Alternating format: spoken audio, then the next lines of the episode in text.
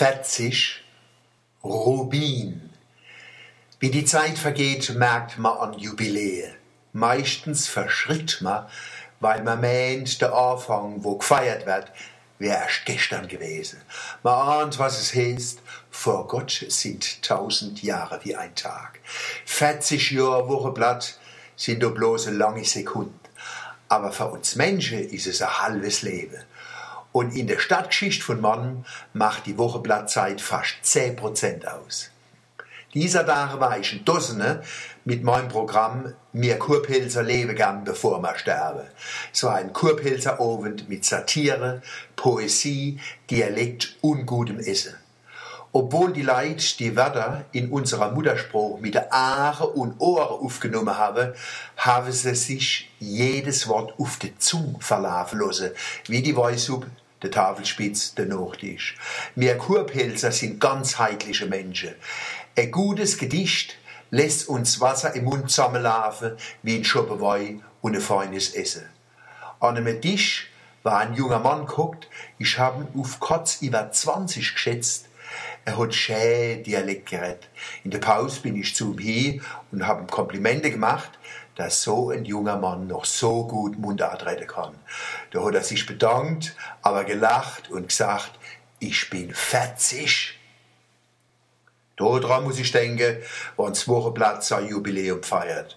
Wenn man Ausgaben aus diesen Jahren nebeneinander legt, sieht man, die Zeitung ist mit der Zeit jünger geworden schöner, vielfältiger, lebendiger, besser.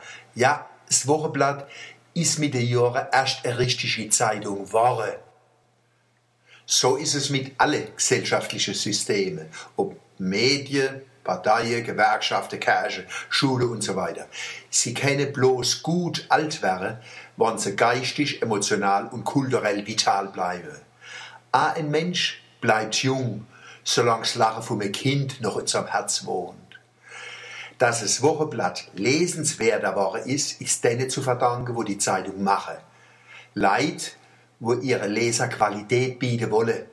Dazu auch die, wo oft übersehen werden, gerade wenn sie ihre Arbeit gut machen. Stellvertretend verfiel im Hintergrund mächtig der Austräger und Austrägerinnen danke.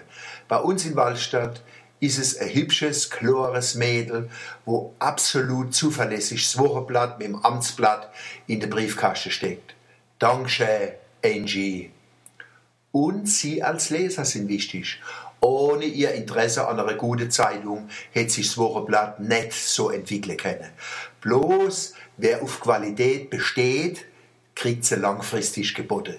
Das gilt für alle Lebensbereiche. Alltag, Politik, Wissenschaft, Bildung, Konsum, Urlaub. Gegen unseren Wille kann man uns kein Abfall aufhängen. Das ist unsere Macht und Pflicht als Leser, Wähler, Verbraucher, Genießer von Kunst und Unterhaltung. Alle Woche Blättler, viel Glück zum Rubin-Jubiläum